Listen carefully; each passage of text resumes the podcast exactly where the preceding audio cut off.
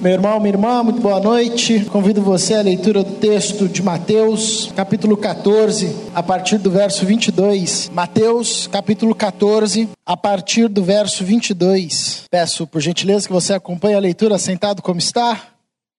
Diz assim a palavra do nosso Deus. Mateus, capítulo 14, verso 22. Logo a seguir, compeliu Jesus os discípulos a embarcar e passar adiante dele para outro lado, enquanto ele despedia as multidões. E despedidas as multidões, subiu ao monte a fim de orar sozinho. Em caindo a tarde, lá estava ele só.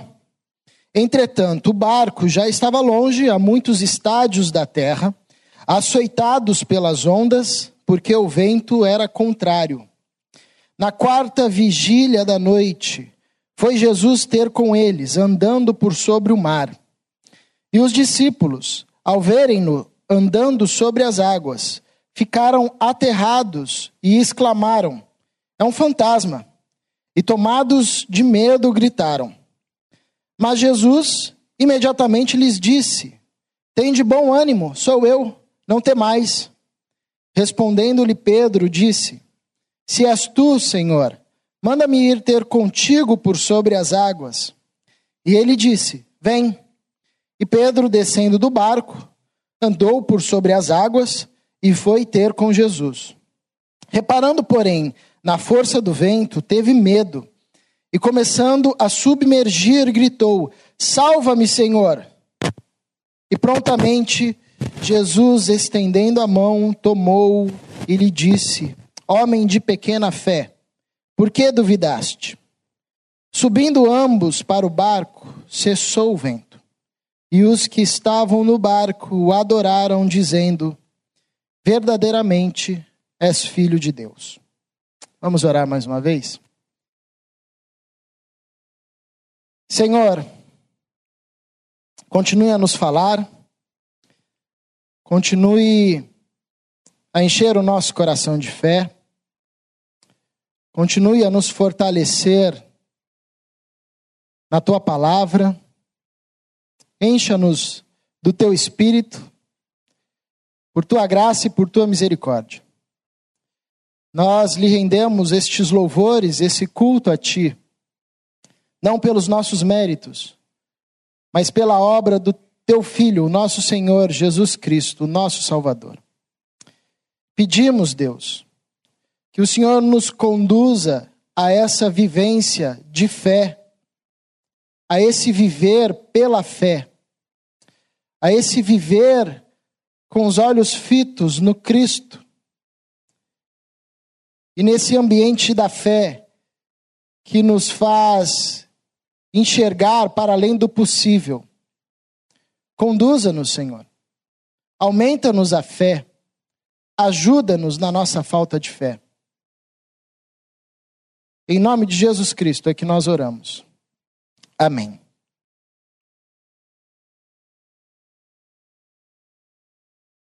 Você já deve ter lido esse texto diversas vezes, ou ouvido histórias sobre esse texto. Ah, e ele é um texto muito bacana, eu gosto particularmente muito desse texto. Na verdade, toda vez que eu prego, eu falo, eu gosto muito desse texto, né? Porque a Bíblia, assim, você vai lendo cada história, você fala, meu, fascinante.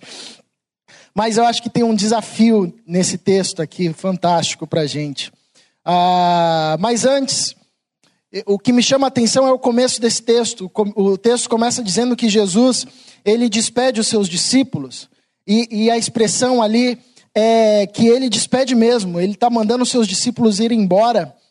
E depois, uma prática até um pouco incomum, ele sozinho despede as multidões. O contexto aqui, só para você lembrar, ah, o, o, discípulo João Batista ah, tinha sido captado. Jesus recebe os seus discípulos que haviam voltado de uma viagem missionária e eles vão para um lugar deserto a fim de descansarem. Só que quando eles chegam nesse local deserto, a multidão sabia que Jesus estava para lá e não funcionou. Toda a multidão foi para lá ah, antes mesmo que houvesse qualquer tecnologia, a multidão já estava antenada onde Jesus estava e todos correram para lá E Jesus, compadecido da multidão, porque os via como ovelhas sem pastor, ali ensinou ah, e fez o que nós conhecemos como a multiplicação dos pães e dos peixes. Eu costumo dizer que foi o primeiro McFish da história. O McDonald's depois pegou a ideia, patenteou e ganhou muito dinheiro, né? Enfim. Ah, e, e esse foi um milagre que chamou a atenção das pessoas, tanto que o Evangelho de João, quando narra esse milagre, diz que no final os, as pessoas que estavam ali, as multidões, ficaram tão maravilhadas ah, e assim admiradas com o milagre de Jesus que eles queriam pegar Jesus à força e fazer Jesus à força, tornar Jesus à força rei sobre eles. Eles queriam fazer um golpe ali a partir de Jesus, porque Jesus era um cara incrível, ainda mais ah, um cara que conseguia multiplicar pão e peixe. Bom, esse é o nosso rei.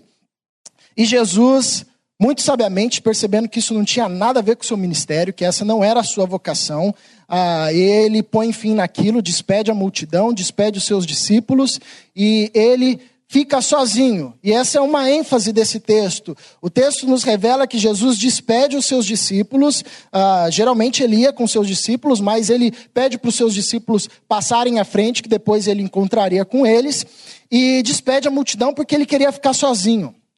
E uma ênfase no versículo 22, 23, ah, que revela que Jesus queria de fato ficar sozinho e ter um tempo sozinho para orar.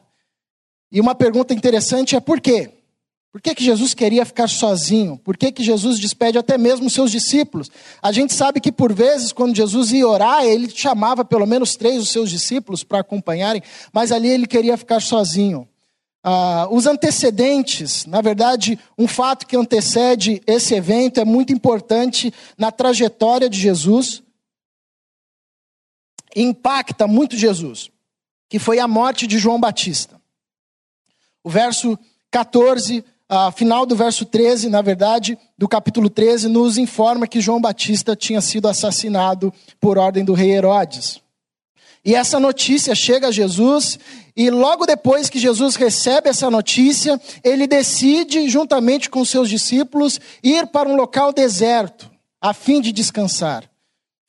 Então a notícia da morte de João Batista afetou muito a Jesus Cristo. Impactou muito a Jesus Cristo. Por algumas razões. João Batista era primo de Jesus. João Batista era próximo de Jesus. João Batista ah, era alguém com laço importante no ministério na caminhada de Jesus. Foi João Batista quem batizou Jesus. Foi João Batista ah, que exerceu um papel fundamental na chegada de Jesus ao identificar Jesus como Cordeiro de Deus que tira o pecado do mundo. João Batista foi o primeiro homem ah, na inauguração do reino de Deus, a partir do Cristo. Na chegada do reino de Deus, ele foi o primeiro homem a pregar e, a sinalizar que o reino de Deus chegou. Então morre uma peça, um homem, na verdade, né, essencial para o reino de Deus. E esse aviso, essa morte, esse lembrete, essa notícia ah, pega Jesus, afeta Jesus, porque revela para ele que a partir dali o seu ministério se intensificaria muito mais com essa espreita da morte. Porque até aqui então, Jesus sofria algumas perseguições ou algumas indagações dos fariseus. Mas a partir da morte de João Batista, ah, até mesmo a fala de Jesus aos seus discípulos, revelando do seu martírio, da sua morte, da sua ressurreição, irá intensificar. Isso nos lembra do preço que é ser um mensageiro do reino de Deus. João Batista foi o homem que disse: ah, Eu quero diminuir, Senhor. Quanto a mim, que eu diminua e o Senhor cresça. E ele foi diminuindo, foi diminuindo até morrer num cárcere. Isso é o preço daqueles ah, que abraçam e se tornam arautos da mensagem do reino de Deus. Experimentam a morte em alguma das instâncias da sua vida. Felizmente, graças a Deus, ah, dificilmente nós passaremos por um processo como passou João Batista. Nós sabemos que irmãos nossos em diversos lugares ah, do, do, do mundo sofrem esse tipo de perseguição ainda. Mas nós também sofremos algum tipo de perseguição quando nós abraçamos e decidimos abraçar essa mensagem, nos tornarmos arautos com a mensagem de João Batista dizendo: o reino de Deus chegou. Então, a morte de João Batista inaugura um novo momento na caminhada de Jesus, que é a, a, evidência maior de que agora que eles perseguiram João Batista, eles iriam perseguir o próprio Senhor Jesus Cristo, iriam perseguir os, os próprios discípulos, iria acontecer o que aconteceu e que nós conhecemos ao longo da história. Muitos homens e muitas mulheres morreriam ah, por causa do reino de Deus, por causa da mensagem do Evangelho. Isso é interessante porque contextos antes, né, ah, momentos antes, os discípulos de João Batista vão até Jesus quando João está no cárcere. Ah, e a pedido de João, ao mandato de João, eles chegam para Jesus e perguntam: Olha, João mandou perguntar para você se é você mesmo, se você é o Messias, se você é o Cristo, ou nós temos que esperar outro. E a resposta de Jesus é muito interessante, porque ele diz: ah, vão e digam a João o que vocês viram. Jesus, naquele momento, curou muitas pessoas. Ah, ele disse: os cegos vêm, os coxos andam, os surdos ouvem, ah, aos pobres é pregado o reino de Deus. E ele termina com uma frase muito peculiar. Jesus diz: Bem-aventurado aquele que não encontrar em mim motivo de tropeço. E esse é um recado para João dizendo: João, eu sou o Cristo, eu sou o Messias, eu sou o Filho de Deus, e eu sei que você está no cárcere, em parte por conta dessa mensagem, do seu compromisso com essa mensagem, e eu sei que talvez você acalente no seu coração que eu, como Messias, venha trazer um, um reino terrestre, e aí está esperando que eu vá te libertar desse cárcere, eu não vou. Mas eu sou o Cristo, e feliz aquele que não encontrar em mim motivo de tropeço, não encontrar em mim motivo de escândalo. É Jesus antecipando a João a notícia que ele iria padecer pelo Evangelho, assim como o próprio Cristo iria padecer pelo Evangelho, assim como os discípulos iriam padecer pelo Evangelho, assim como muitos homens e mulheres ao longo da história iriam padecer, morrer pelo Evangelho. Muito sangue foi vertido para que essa mensagem chegasse até nós, mas bem-aventurado aquele que não encontra no Cristo motivo de escândalo é o impacto profundo daqueles que abraçam a mensagem do reino de Deus. Abraçar essa mensagem de ser uh, um arauto do reino de Deus, de ser alguém que sinaliza o reino de Deus, é abraçar o chamado de sair da zona de conforto e ir para a zona de conflito. E a morte de João inaugura isso. Morre João, morre Jesus, morre Estevão, morre Tiago, e depois todos os apóstolos começam a ser perseguidos, homens e mulheres começam a morrer e a padecer por conta do evangelho. E isso continua até os dias de hoje. Então, esse texto nos começa com essa lembrança do preço do discipulado, do preço de se considerar um discípulo de Jesus, do preço de anunciar a mensagem do reino de Deus. Isso nos custa. Isso irá nos custar, porque essa é uma mensagem de confronto a essa ordem. Essa é uma mensagem de confronto aos padrões deste mundo. Essa é uma mensagem de confronto às estruturas tomadas pelo pecado nesse mundo. Essa é uma mensagem de confronto aos reis, aos governadores, aqueles que oprimem, aqueles que vivem a partir dos seus próprios prazeres. A mensagem do reino de Deus é uma mensagem de confronto. E a ética do reino de Deus, abraçar essa vivência, ser cheio do Cristo e da vida do Cristo, irá nos colocar sempre em local de destaque. Porque é uma vivência diferente, porque vai sempre chamar a atenção porque é sempre aquele que vai dizer: não, isso é errado. Porque é aquele que sempre vai desejar caminhar pelos pactos corretos. Isso vai sempre colocar ah, colocá-lo, colocá-lo em destaque na sociedade, porque é contra a cultura, é contra a correnteza. Agora, esse texto também é interessante porque narra um episódio ah, maravilhoso de Jesus andando por sobre as águas. Ele despede a multidão e o texto diz que no cair da tarde ele se retira no monte para orar e diz que ele fica orando enquanto os seus discípulos vão atravessar o mar da Galileia. E é muito interessante ah, porque algumas experiências que Jesus trava com seus discípulos no mar da Galileia é marcada pela tempestade. E é muito interessante que a gente chama de Mar da Galileia, mas na verdade é um lago gigantesco. Né? E é muito interessante pensar como é que se forma uma tempestade num lago. Ah, mas é mais curioso perceber que toda vez que Jesus enfrenta essa tempestade com seus discípulos, ele estava indo para uma cidade exercer um ministério de libertação. Em uma das vezes, ele vai libertar um homem ah, tido como gadareno, tomado por mil demônios. Ah, em outra situação, que é nessa situação, ele está indo para uma cidade curar muitas pessoas. Então, Jesus enfrenta com seus discípulos um, um certo tipo de resistência ah, para chegar ao seu destino e exercer o seu ministério de curar e de libertar as pessoas. Mas o curioso nesse texto é que diz que os discípulos entraram no lago no fim da tarde e era madrugada, e eles ainda não tinham chegado no lugar que eles tinham que chegar. Porque o vento era contrário. Então, provavelmente, eles remaram ah, de umas seis, cinco da tarde, é muito difícil precisar o horário, ah, mas alguns estudiosos, a partir das informações dos textos, nos colocam, provavelmente eles entraram no fim da tarde, umas cinco, seis horas, eles entraram no mar e começaram a remar, e eram mais ou menos três da manhã, quatro da manhã, eles ainda estavam remando. Então imagina o cansaço desses discípulos, a exaustão desses discípulos. Num barco não muito grande, uh, não muito tecnológico, mas um barco que eles estavam acostumados a atravessar aquela, aquele lago, aquele mar, o mar da Galileia.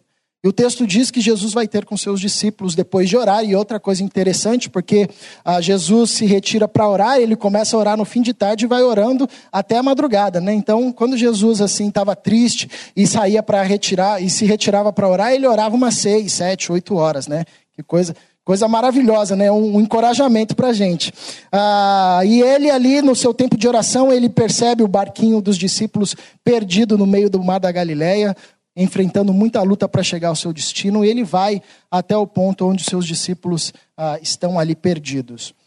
Bom, e então acontece o que o texto nos, nos narra dos discípulos perceberem ah, alguém andando por sobre as águas, mas sem identificar num primeiro momento quem era, ah, suspeitando até mesmo de um fantasma, eles ficam aterrados, maravilhados, aterrorizados, começam a gritar, desesperados, até que uma voz sai, imagina assim aquela situação, né, um pouco escuro, nebuloso, aquela tempestade, aquele medo, aquele cansaço, remando já horas a fio, não chegaram no lugar nenhum, e de repente ah, aparece um ser andando por sobre as águas, e uma voz ah, vai na direção dos discípulos dizendo: Sou eu.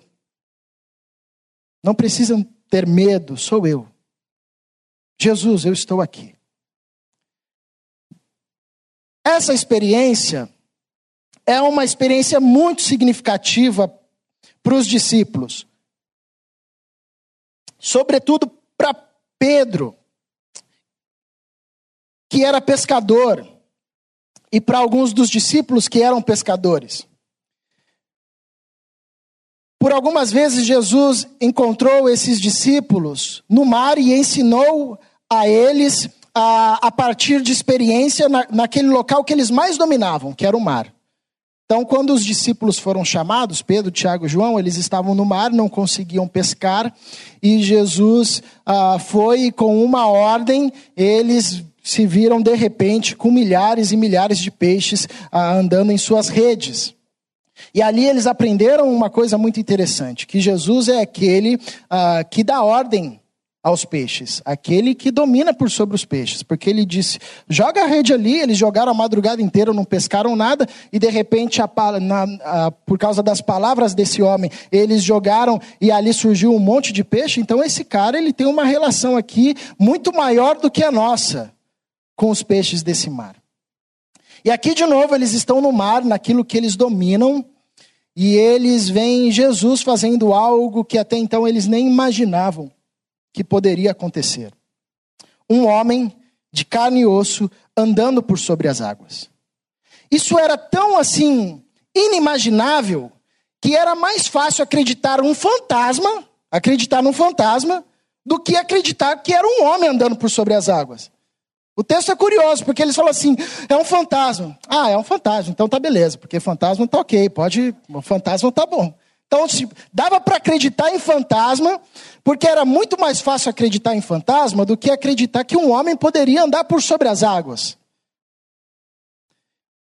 Isso, para nós, que nós já conhecemos essa história, acreditamos e cremos, mas imagine o choque daqueles discípulos, sobretudo dos pescadores, que cresceram ah, aprendendo, ouvindo, vendo, a partir da sua experiência, da sua razão, da sua lógica, que é impossível alguém andar por sobre as águas se não tiver o uso de um barco ou qualquer um pedaço de madeira.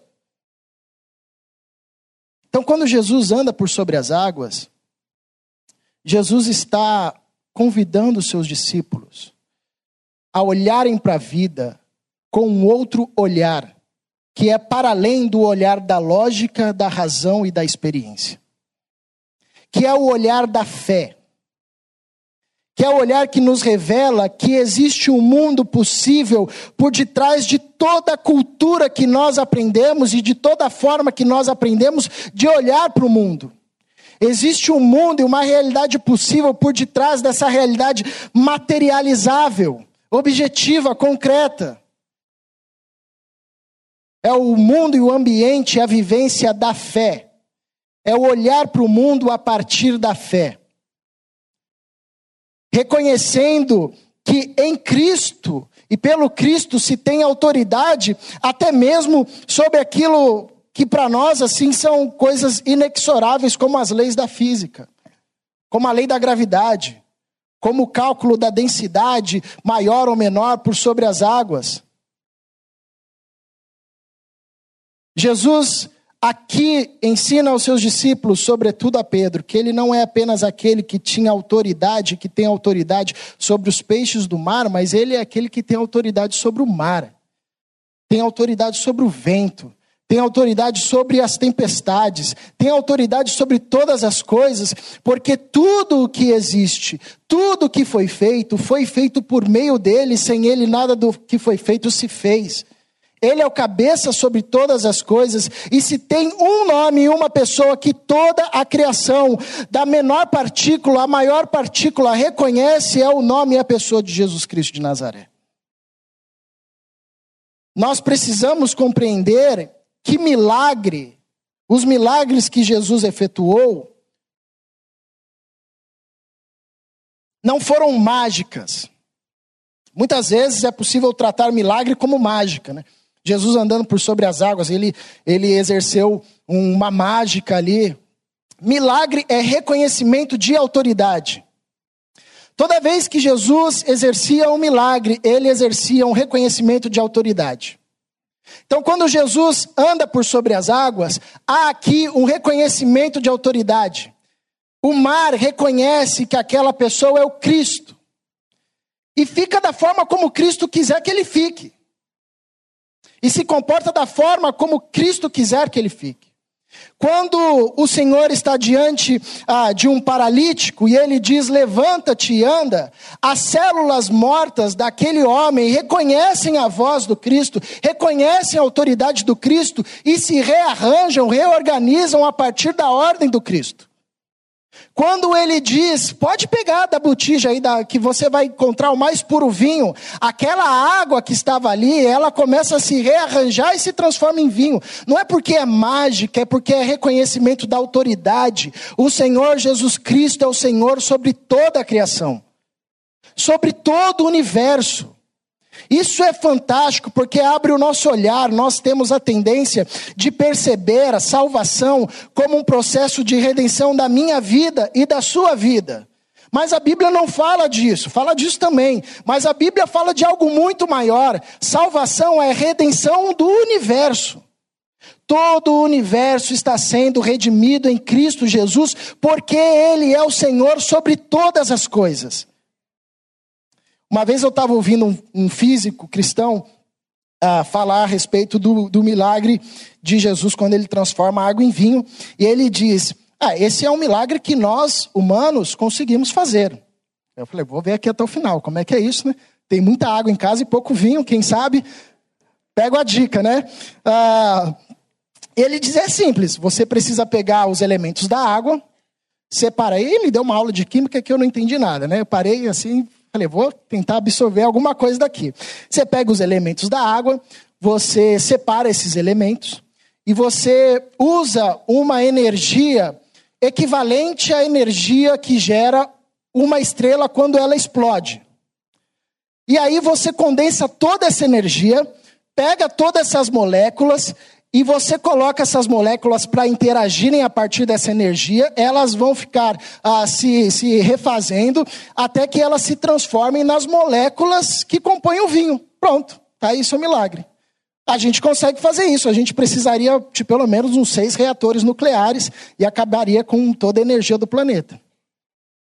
A diferença é que Jesus faz isso com o som da sua palavra. Porque o, o átomo reconhece a autoridade do Cristo. E ele diz: levanta-te e anda. As células começam a se arranjar, a se reorganizar, começam a se refazer, porque eles reconhecem a voz do Cristo, a palavra que estava no princípio, aquele que era, que é e que há de vir, o que é o cabeça por sobre toda a criação, e tudo foi feito por meio dele, sem ele nada do que foi feito se fez reconhecimento de autoridade, por isso que Jesus ensina aos seus discípulos a fazerem tudo o que fizerem a partir do seu nome, pois toda autoridade me foi dada nos céus e na terra, em meu nome, batizem, preguem, vocês curarão, vocês farão coisas maiores do que eu fiz. Porque a autoridade está no nome de Jesus Cristo. Nome sobre todo nome Nome que toda a criação, no céu, na terra e debaixo da terra, reconhece, treme e se prostra e se rende e faz a vontade desse Senhor. Então, quando Jesus anda por sobre as águas, ele está ensinando mais uma vez aos seus discípulos que ele é o Senhor sobre todas as coisas, que tudo lhe obedece, que ele pode ah, pegar uma, uma matéria, uma matéria líquida e fazer daquilo uma matéria sólida plataforma para os seus pés, que para ele não há impossível, que a partir da sua autoridade ele pode fazer com que aquilo que para nós era uma verdade universal, inquebrável, como o homem andar por sobre as águas, ele pode mostrar que isso aí é facinho, é fácil de fazer. Tão fácil que ele disse: "Então vem, Pedro, que eu vou, você também vai experimentar disso". E Pedro vai. E eu fico imaginando o quão difícil foi para Pedro sair do barco.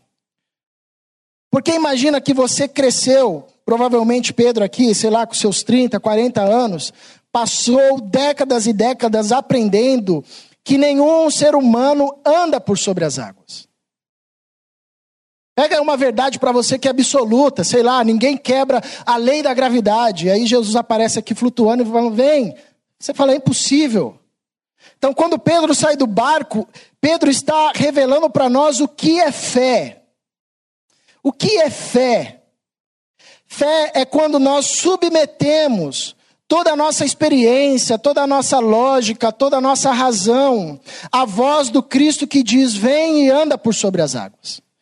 Mas aí você diz: é impossível, Jesus. Eu cresci aprendendo na escola, a matemática diz, a física diz, tudo diz que é impossível fazer isso. Mas Jesus diz: Eu estou dizendo, é possível, vem. Aí você dá um passo de fé. Você fala, tá ok. Eu vou submeter tudo isso que eu aprendi. Não é deixar tudo isso que você aprendeu. Eu vou submeter tudo isso que eu aprendi. A sua voz, que diz: vem, é possível. E Pedro vai. E quando Pedro vai, ele entra num novo ambiente, numa nova vivência, que é o ambiente da fé. E ele, por alguns segundos, vive e desfruta do que Jesus desfrutava a todo instante, que era viver a partir do ambiente da fé. E o ambiente da fé é esse ambiente que nos faz ver possibilidades em locais que antes nós não enxergaríamos possibilidades. O ambiente da fé, a vivência da fé abre os nossos olhos para que a gente consiga superar até mesmo aquilo que as pessoas dizem ser impossível. Nós vivenciamos isso há muitos momentos da nossa vida. Você já deve ter passado por isso, ou alguma pessoa que você conhece, em situações onde alguém diga e chega e diz: Isso é impossível, não tem mais nada o que fazer. E aí você caminha pela vivência da fé e diz: É possível, sim. Vamos aqui submeter a nossa lógica, a nossa razão, a nossa experiência à fé, que diz que é possível e vamos crer. E aí, de repente, o quadro, o cenário muda. E a pessoa diz: É, eu não sei como aconteceu. Você tem fé? Você acredita em algum Deus? Porque é só isso que pode explicar. É a vivência da fé. A grande diferença é que Jesus vivia nessa realidade a todo instante. Jesus conhecia da sua cultura, Jesus tinha a lógica da sua cultura, a racionalidade da sua cultura, a filosofia da sua cultura, mas Jesus era pleno da vivência da fé. Por isso que Jesus olhava o mesmo quadro e via possibilidades diferentes. Por isso que Jesus tinha posturas diferentes em meio a quadros onde pessoas reagiam de uma outra forma. Porque Jesus vivia plenamente na vivência da fé, no ambiente da fé. E ele convida Pedro para andar nessa vivência. Pedro para andar nesse ambiente. Pedro para viver a vida olhando através desses olhos, através dos olhos da fé, submetendo a sua lógica, a sua experiência à voz do Cristo que diz: Vem, é possível, dá para andar. Vem aqui, homem. Coragem, coloca o seu pé, anda. E ele vai. Só que ele cai. O texto, interessante esse detalhe que o texto acrescenta,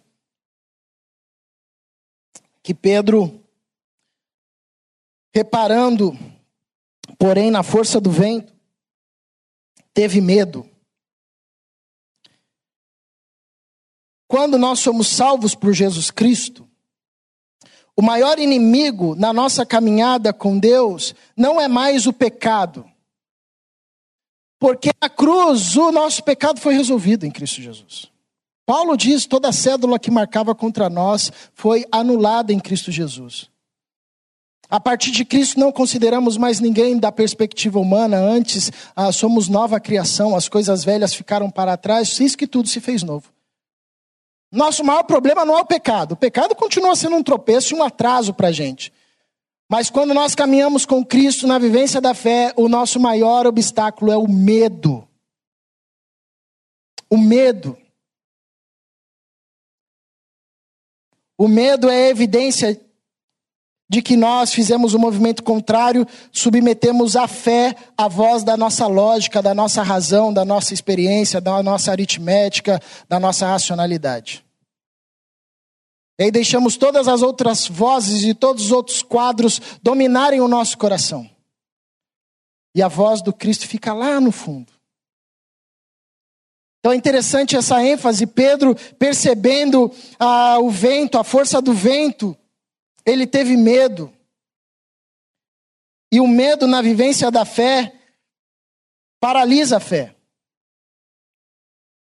Interessante na história de Abraão, quando Deus chama Abraão para sair da sua terra e para uma outra terra, Gênesis capítulo 12, o texto diz que Abraão ouviu, deu um passo de fé, ah, saiu, e no mesmo capítulo diz que ele chegou, chegou onde ele tinha que estar. Só que continua a história dizendo que começou a ter fome no Egito, naquela região. Começou a ter fome naquela região, e aí Abraão desceu para o Egito. Deus não tinha dito para ele descer para o Egito. Deus tinha dito: sai da tua terra, vai para uma terra que eu vou te mostrar. O texto diz que ele saiu e chegou e ponto. Mas começou a ter fome. Teve fome, ele teve medo. Teve medo, ele saiu e andou movido pelo medo e foi para o Egito. No Egito ele mentiu, disse que Sara era sua irmã. Teve medo de perder a Sara. Ah, e aí deu tudo no que deu. Ele saiu do Egito e começou a andar, começou a andar, foi andando, não parou mais de andar. Até que ele chega entre os filisteus e ele diz: Quando Deus me fez errante pela terra. Olha a percepção de Abraão: quando Deus me fez errante. Só que Deus não tinha feito Abraão errante. Deus disse: sai da tua terra e vai para uma terra que eu vou te mostrar. Ele saiu e chegou. O medo de Abraão fez com que ele fosse errante pela terra. Ele foi andando, ele foi andando, ele foi andando. Até que depois ele foi ah, se acertando, foi sendo encontrado por Deus, foi recuperando a sua fé, foi crendo, foi crendo e se tornou um pai da fé. Agora, o medo, por vezes, ou nos paralisa, ou nos faz dar passos em momentos que não era pra, éramos para dar passos. O medo, no caso de Pedro, faz com que ele perceba o vento muito mais forte do que a palavra do Cristo que diz: Vem, caminha, vem em minha direção. E o texto diz que ele começa a se afundar, e Jesus faz o que ele sempre faz Jesus vem nos socorrer diante do grito de Pedro, que diz: Salva-me, Senhor.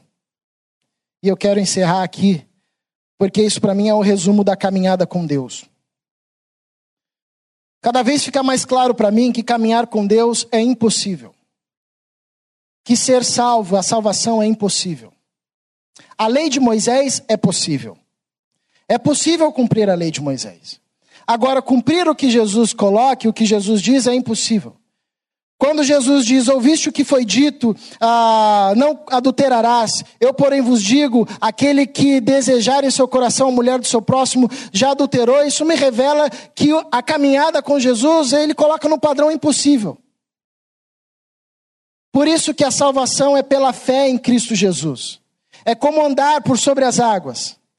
É impossível. Eu cresci ouvindo que é impossível fazer isso. Mas esse é o convite de Jesus para nós. Vem, caminha por essa trilha impossível. E essa experiência de Pedro resume, em certo sentido, a nossa caminhada com Deus. Nós descemos do barco, Damos o primeiro passo, damos o segundo passo, mas em determinado momento da nossa caminhada, nós ah, percebemos o quão grande é esse projeto e o quão pequeninos somos, e nós caímos. Mas Jesus vem e nos levanta. Jesus vem e nos conduz. E como o texto Jesus diz, Jesus vem e chama Pedro, coloca ele no barco e caminha com ele. Interessante que Pedro foi para caminhar com Jesus, mas no ambiente de Jesus ele ainda não estava preparado para caminhar, mas isso não impediu que Jesus caminhasse com ele naquele ambiente no qual Pedro ah, se sentia mais seguro, que era o barco.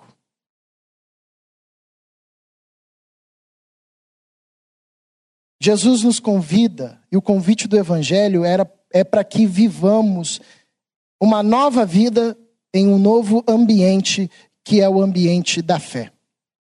A salvação em Cristo Jesus nos faz reconhecer a autoridade de Cristo sobre todas as coisas, e a partir desse conhecimento nós somos chamados a viver a partir da vivência da fé, enxergando possibilidade onde não existe possibilidade, onde ninguém mais vê possibilidade.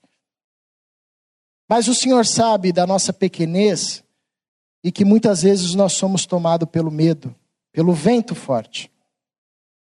A boa notícia e a notícia do Evangelho é que Cristo estará sempre ao nosso lado, estendendo a mão e dizendo: Levanta, vem, eu estou contigo. Caminha. Vai chegar um dia em que você vai viver plenamente na vivência da fé, e vai ter plenamente o olhar da fé, e vai perceber o que é viver pela fé e o que é viver a partir da minha autoridade e o que é e a potência que é dizer em nome de Jesus, pelo nome de Jesus, pelo poder de Jesus. Nome que toda a criação reconhece, no céu, na terra ou debaixo da terra. Convido você a ter um tempo de oração. Nós ouviremos mais uma canção.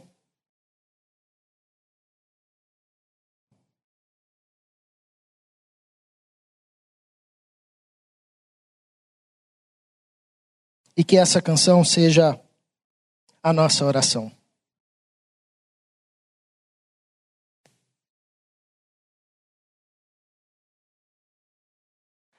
Nosso coração está diante de Ti em gratidão pela beleza da palavra, pela beleza da canção. Obrigado pela palavra anunciada e pela palavra cantada.